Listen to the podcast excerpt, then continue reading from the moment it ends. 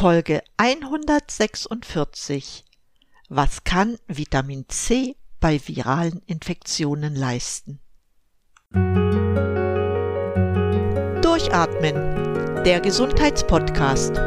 Medizinische Erkenntnisse für deine Vitalität, mehr Energie und persönlichen Erfolg von und mit Dr. Edeltraut Herzberg im Internet zu erreichen unter quellendergesundheit.com. Herzlich willkommen zu dieser Episode. Schön, dass du wieder mit dabei bist. Ich möchte mit dir heute noch einmal mein Wissen über Vitamin C teilen. Vieles habe ich bereits in meiner Episode Vitamin C gegen die Angst gesagt. Diesmal möchte ich die Bedeutung dieses Supervitamins bei viralen Infektionen oder auch Virusinfektion genannt darstellen – diese Informationen werden von offiziellen Stellen verschwiegen. Ja, sie fallen der Pharmalobby zum Opfer. Der Grund ist, dass man die Anwendung nicht patentieren kann und die Präparate sehr preiswert sind. Sprich, man kann damit keine Milliardengeschäfte machen. Dennoch sind die Anwendungen da. Es gibt sehr viele Studien und sehr viele Ärzte und Heilpraktiker, die ihren Patienten für verschiedenste Anwendungen Vitamin C empfehlen.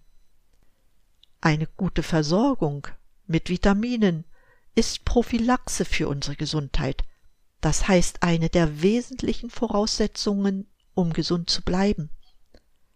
Mangelzustände an Vitaminen müssen durch Supplemente ausgeglichen werden und Krankheiten können sehr wohl mit Vitaminen therapiert werden. An dieser Stelle möchte ich dir zwei Bücher empfehlen, für den Fall, dass du dich selbst noch etwas mehr informieren möchtest. Das ist zum einen das Buch von Thomas E. Levy Heilung des Unheilbaren, Vitamin C, die Wunderwaffe der Natur, die selbst unheilbare Krankheiten heilt. Und das zweite ist ein Buch von Harald Krebs. Es nennt sich Vitamin C Hochdosistherapie, Leitfaden für die therapeutische Praxis. Es scheint, dass diese Bücher eher etwas für Therapeuten ist, sie enthalten jedoch so viel Wissen, dass es auch von medizinisch interessierten Laien verstanden wird. Bevor ich auf Vitamin C in Zusammenhang mit Virusinfektionen eingehe, möchte ich zum besseren Verständnis noch einmal einige grundlegende Fakten zum Immunsystem sagen. Zunächst einmal gibt es in unserem Immunsystem eine gute Arbeitsteilung zwischen seinen einzelnen Bestandteilen. So bilden die Bakterien an der Haut oder an den Schleimhäuten die erste Barriere, die die Keime, denen wir ja immer ausgesetzt sind, überwinden müssen. Wenn wir hier schon über ausreichend gutartige Keime verfügen, kann man die Eindringlinge leicht unschädlich machen. Passieren sie jedoch diese Barriere, gelangen die eindringenden Keime in die nächste Ebene. Das ist die Schleimhaut des Verdauungstrakts, zum Beispiel im Mund, im Darm oder im Magen. Hier sorgen Enzyme für die Verteidigung des gesunden Systems. Mit Hilfe von Flimmerhärchen und Epithelzellen können die Keime abtransportiert werden. Das Zusammenspiel der unterschiedlichen Ebenen sorgt in unserem Körper für eine erfolgreiche Immunabwehr. Eine große Rolle im menschlichen Immunsystem spielen für die Erstabwehr von krankmachenden Keimen die Leukozyten bzw. die weißen Blutkörperchen. Zu denen gehören verschiedene Gruppen mit entsprechenden Aufgaben. Die neutrophilen Granulozyten erkennen den Keim und speichern sein Profil ab. Dazu kommen die T- und B-Lymphozyten, die mit Antigenrezeptoren ausgestattet sind, womit sie den Feind erkennen, der in den Körper eindringen will. Die Lymphozyten merken sich die Keime, die sie schon einmal erkannt haben, ein Leben lang. Deshalb bezeichnet man sie auch als Gedächtniszellen. Zu unserem Immunsystem gehört auch ein Meldesystem, das das Eindringen eines fremden Proteins mitteilt. Das realisieren sogenannte dendritische Zellen. Nun, wenn ein Eindringling einmal erkannt wird, schütten die T-Zellen Botenstoffe aus, sogenannte Zytokine, und die Vernichtung der Keime wird eingeleitet.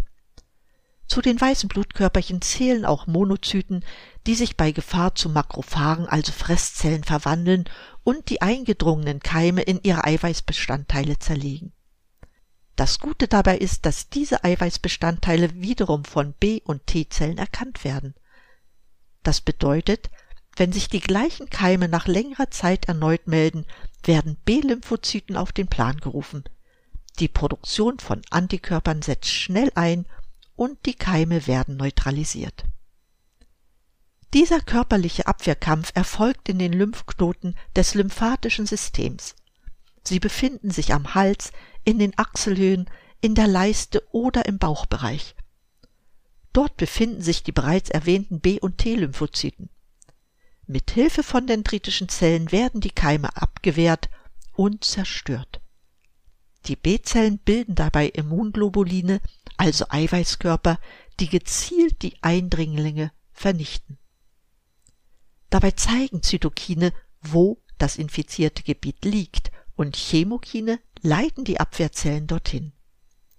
In der Folge werden Entzündungsprozesse eingeleitet mit den typischen Zeichen wie Erwärmung, Rötung oder Schwellung.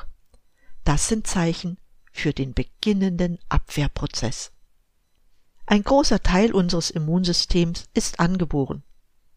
Zum Beispiel der Mechanismus zwischen Granulozyten, Makrophagen und dendritischen Zellen. Der zweite Teil ist das erworbene Immunsystem. Dieses entwickelt sich bei jedem Menschen individuell. Und noch ein wichtiger Baustein gehört zum Immunsystem, und das ist der Darm.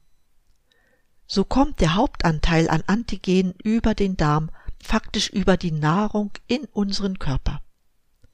Der Darm ist mit seiner Oberfläche von etwa 300 bis 400 Quadratmetern unser größtes Abwehrsystem. Circa 80 Prozent aller Immunzellen liegen unter der Darmschleimhaut. Für die Schutzfunktion des Darms sind dabei drei Faktoren entscheidend, nämlich eine gesunde Darmschleimhaut, funktionierende Immunzellen und ein intaktes Mikrobiom. Ein funktionierendes Mikrobiom ist gekennzeichnet durch eine optimale Darmbesiedlung mit Bakterien. Somit kann eine gestörte Darmflora das Immunsystem schwächen. Das aber zeigt, wie wichtig die Funktion des Mikrobioms für ein stabiles Immunsystem ist. Welche Rolle spielt nun Vitamin C in diesem Gefüge aus Leukozyten, Lymphozyten, T- und B-Zellen, dendritischen Zellen, Immunglobulinen und, und, und. Schauen wir zunächst in die Historie. Erste Anwendungen von Vitamin C als antivirale Therapie gehen auf den Arzt Frederick R. Klenner zurück, der in den frühen 1940er Jahren bereits Vitamin C dafür einsetzte. Heute wissen wir, dass immunkompetente Zellen, also Lymphozyten, Neutrophile und Monozyten mit ein bis vier Millimol eine Vitamin C-Konzentration aufweisen, die etwa zehn bis hundertfach über den Vitamin C-Plasmaspiegeln im Blut liegt. Dies allein weist schon auf die immunologische Funktion von Vitamin C hin, wie es auch in der Deutschen Apothekerzeitung von August 2011 zu lesen war. Der Arzt Harald Krebs zeigt in seinem Werk Vitamin C Hochdosistherapie Leitfaden für die therapeutische Praxis, wie die einzelnen Komponenten des Immunsystems von Vitamin C profitieren. Voranschicken möchte ich, dass der günstige Einfluss auf die Immunmodulation des menschlichen Organismus mit Vitamin C vielfach nachgewiesen ist. Zusammenfassend kann man bemerken, dass Vitamin C, also die Ascorbinsäure, eine Steigerung der Abwehrmechanismen durch Einflussnahme auf die Phagozytosefähigkeit der Leukozyten und durch Anregung der körpereigenen Interferonsynthese bewirkt. Wie sieht das konkret aus? Wenn die Leukozyten an sich schon eine 10 bis 100-fache Ascorbinsäurekonzentration haben als das restliche Blutplasma, so weist dieser Fakt auch darauf hin, dass die Leukozyten Vitamin C unbedingt benötigen, um ihre Abwehraufgaben wahrnehmen zu können. Alle Bestandteile des leukozytären Systems weisen hohe Vitamin C-Konzentrationen auf, was verdeutlicht, dass Ascorbinsäure im Immunsystem eine wichtige Rolle spielt. So haben die mononukleären und auch die polymorphnukleären Leukozyten diese hohen Vitamin C-Konzentrationen. In vitro, also im Regenzglas, durchgeführte Untersuchungen haben gezeigt, dass hohe Vitamin C-Dosen bei Makrophagen und polymorph-nukleären Leukozyten eine Stimulierung der Chemotaxis bewirken. Dabei bedeutet Chemotaxis die Anlockung von Zellen des Immunsystems an den Ort der entzündlichen Reaktion infolge der Ausschüttung bzw. Bildung von Botenstoffen, die auch Chemokine genannt werden. Außerdem stimuliert Vitamin C natürliche Killerzellen sowie zytotoxische Lymphozyten. Das aber bedeutet, dass sie für ihre Phagozytoseaktivität einen hohen Anteil an Ascorbinsäure benötigen. Die hohe Vitamin C-Konzentration, die hohe Vitamin C-Konzentration in den stimulierten polymorph-nukleären Leukozyten bewirken, dass reaktive Oxidantien abgefangen werden, die durch die Phagozyten entstehen. Andererseits wird bei jedem Phagozytoseprozess enorm viel Vitamin C verbraucht. Hinzu kommt, dass der Mensch nicht in der Lage ist, Vitamin C selbst zu produzieren. Wir müssen es also mit der Nahrung aufnehmen. Es hat sich weiter gezeigt, dass bei einem Defizit an Vitamin C die Beweglichkeit der Leukozyten und damit die Phagozytoseaktivität deutlich eingeschränkt wird. Beispiele für solche Mangelzustände sind zum Beispiel Raucher. Sie haben einen sehr viel geringeren Vitamin C-Gehalt in Blutplasma und Leukozyten als Nichtraucher. Bedingt ist dies dadurch, dass Vitamin C zur Zerstörung der freien Sauerstoffradikale im Rauch benötigt wird. Der reduzierte Vitamin C Plasmaspiegel bei Rauchern kann bis zu 40 Prozent betragen. Daraus resultiert eine reduzierte Makrophagenaktivität in der Lunge, was bei Rauchern ein gehäuftes Auftreten chronischer Infekte im gesamten Atmungstrakt hervorruft. Aber auch bei akuten Infektionen oder banalen Erkältungskrankheiten kommt es in den Leukozyten zu einem signifikanten Abfall der Vitamin C-Konzentration um bis zu 50 Prozent des Normalwerts. Besonders krass ist die Abnahme des Vitamin C-Gehalts in den Leukozyten bei Virusinfektionen. Mit Beginn der viralen Infektion sinkt der Vitamin C-Spiegel in den Leukozyten innerhalb weniger Stunden sogar bis an die Skorbutgrenze. Du erinnerst dich, Skorbut ist eine ausgesprochene Vitamin C-Mangelkrankheit. Weiterhin findet man erniedrigte Vitamin C-Konzentrationen in Plasma und Leukozyten bei Leberparenchymschäden, in entzündlichen rheumatischen Erkrankungen, nach schweren Traumata, bei Anwendung einer Hämodialyse und im Endstadium von Tumorerkrankungen. Zum Defizit an Vitamin C in den Leukozyten trägt auch die langfristige Einnahme bestimmter Arzneimittel bei.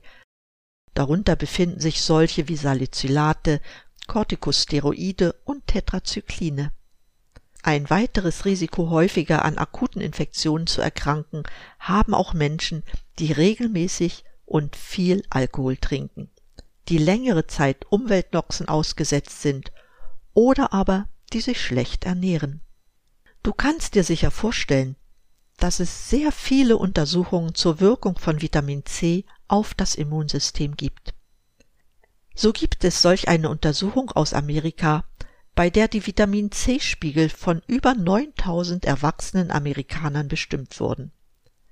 Dabei ist herausgekommen, dass unabhängig von Alter, Rasse und Geschlecht die Vitamin C-Konzentration in Abhängigkeit von der Anzahl der gerauchten Zigaretten pro Jahr sank.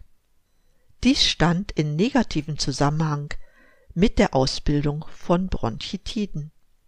In einer anderen Untersuchung im Jahr 1976 wurde gezeigt, dass die Therapie mit jeweils 5 Gramm Vitamin C an drei aufeinanderfolgenden Tagen zu einer Verdopplung der Bildung neuer Lymphozyten führte.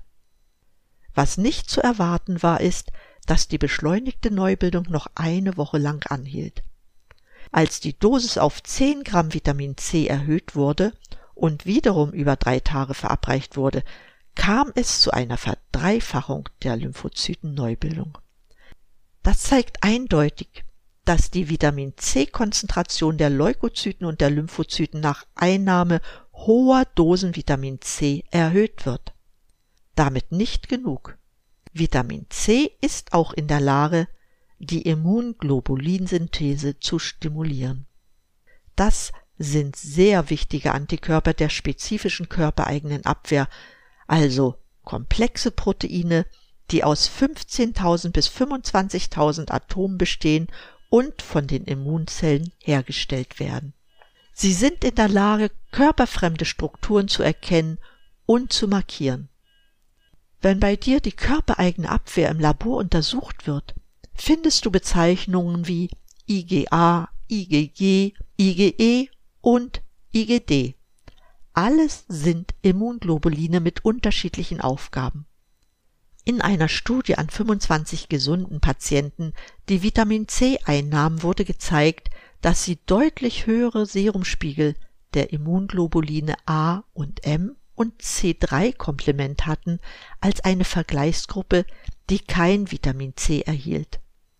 Andere Forschungsergebnisse belegten, dass die tägliche Aufnahme von ein bis drei Gramm Ascorbinsäure eine deutliche Steigerung der Serumkonzentration von IgA, IgG und IgM bewirkt. Das führt unweigerlich zu einem Anstieg von Antikörpermolekülen. Eine Erklärung bin ich dir an dieser Stelle schuldig, das ist die Bezeichnung Komplementsystem. Das ist ein komplexes System von Plasmaproteinen, die im menschlichen Organismus in unterschiedlicher Menge, Zusammensetzung und Wirksamkeit vorhanden sind. Seine Aufgabe ist die Vernichtung von Fremdstoffen, die in den Organismus eingedrungen sind. Eine Supplementierung von Vitamin C kann die Komplementkonzentrationen im Serum deutlich erhöhen und damit die Wirksamkeit der unspezifischen Abwehr beträchtlich steigern. Der Nutzen von Vitamin C für das Immunsystem ist ebenfalls durch die Stimulierung der Interferonsynthese belegt. Zunächst zur Erklärung von Interferon. Darunter versteht man eine Anzahl von Proteinen, die im menschlichen Organismus gebildet werden und eine Vielzahl immunregulatorischer Wirkungen entfalten. Es sind also Eiweißstoffe mit antiviraler, antiproliferativer und immunmodulierender Wirkung. Sie werden immer dann gebildet, wenn zum Beispiel Zellen von einem Virus befallen werden durch eine rezeptorvermittelte Endozytose, das heißt durch Aufnahme dieser Eiweiße ins Innere von nicht infizierten Zellen, kann die Übertragung viraler Proteine verhindert werden. Bei der Interferonsynthese spielt Vitamin C eine wichtige Rolle. Da Interferone gerade auch bei viralen Infektionskrankheiten, übrigens auch bei Krebs, eine wichtige Rolle spielen, zeigt es ebenso die Bedeutung von Vitamin C für das Infektionsgeschehen. Ein Beispiel. Unter anderem erkannte bereits 1935 W.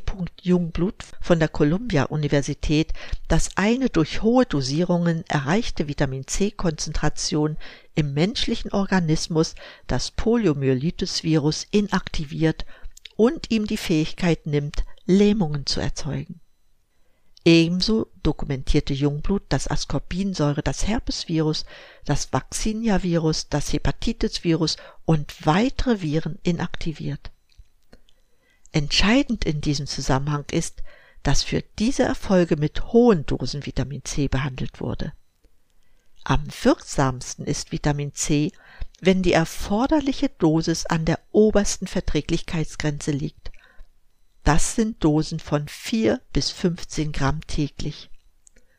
Heute wird teilweise mit noch viel höheren Dosen gearbeitet, weil zur Therapie Vitamin C-Infusionen genutzt werden, bei der die Verträglichkeitsdosis weit über der oral einnehmbaren Dosis liegt. Ich habe immer noch nicht alle Wege aufgezeigt, die von Vitamin C-Gaben profitieren. So stimuliert Ascorbinsäure auch die Prostaglandinsynthese. Prostaglandine selbst sind hormonähnliche Substanzen, die in fast allen Organen vorhanden sind. Sie haben Einfluss auf die Regulierung des Herz-Kreislauf-Systems und an endo- und exogenen Drüsenfunktionen. Prostaglandine haben aber auch Einfluss auf das Immunsystem. Sie werden im Fall von Gewebezerstörungen freigesetzt und zusammen mit anderen Substanzen sind sie an der Erzeugung von Gewebeentzündungen wie Rötungsschwellung, Schmerzen und Funktionsstörungen beteiligt. Weiterhin sind Prostaglandine an der Entstehung der Lymphozyten beteiligt und spielen bei der Immunmodulation eine wesentliche Rolle. Vitamin C steigert die Prostaglandinsynthese und fördert die Freisetzung von T-Lymphozyten. Über die hervorragenden Radikalfängereigenschaften von Vitamin C habe ich bereits an anderer Stelle berichtet. Deshalb nur so viel.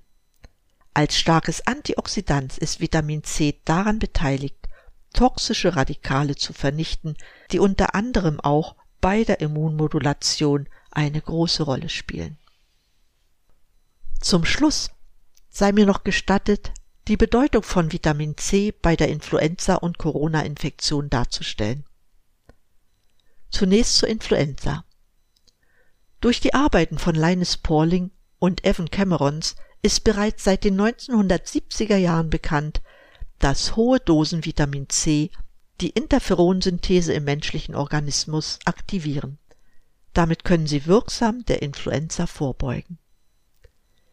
Wenn erste Symptome einer Influenza auftreten, macht es Sinn, hochdosiert Vitamin C zu infundieren, um den Krankheitsverlauf abzumildern oder gar aufzuhalten. Cameron propagierte schon sehr früh, nimm mehr Vitamin C und erzeuge dein eigenes Interferon. Ein Satz, der heute vergessen ist und auch ignoriert wird.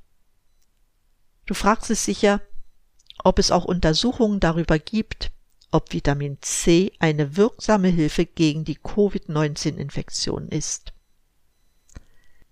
Ich habe eine Studie gefunden, die schon im September 2020 unter dem Namen Vitamin C zum Schutz von SARS-CoV-2 und zur Behandlung von Covid-19 von Madeleine Wehrmann publiziert wurde.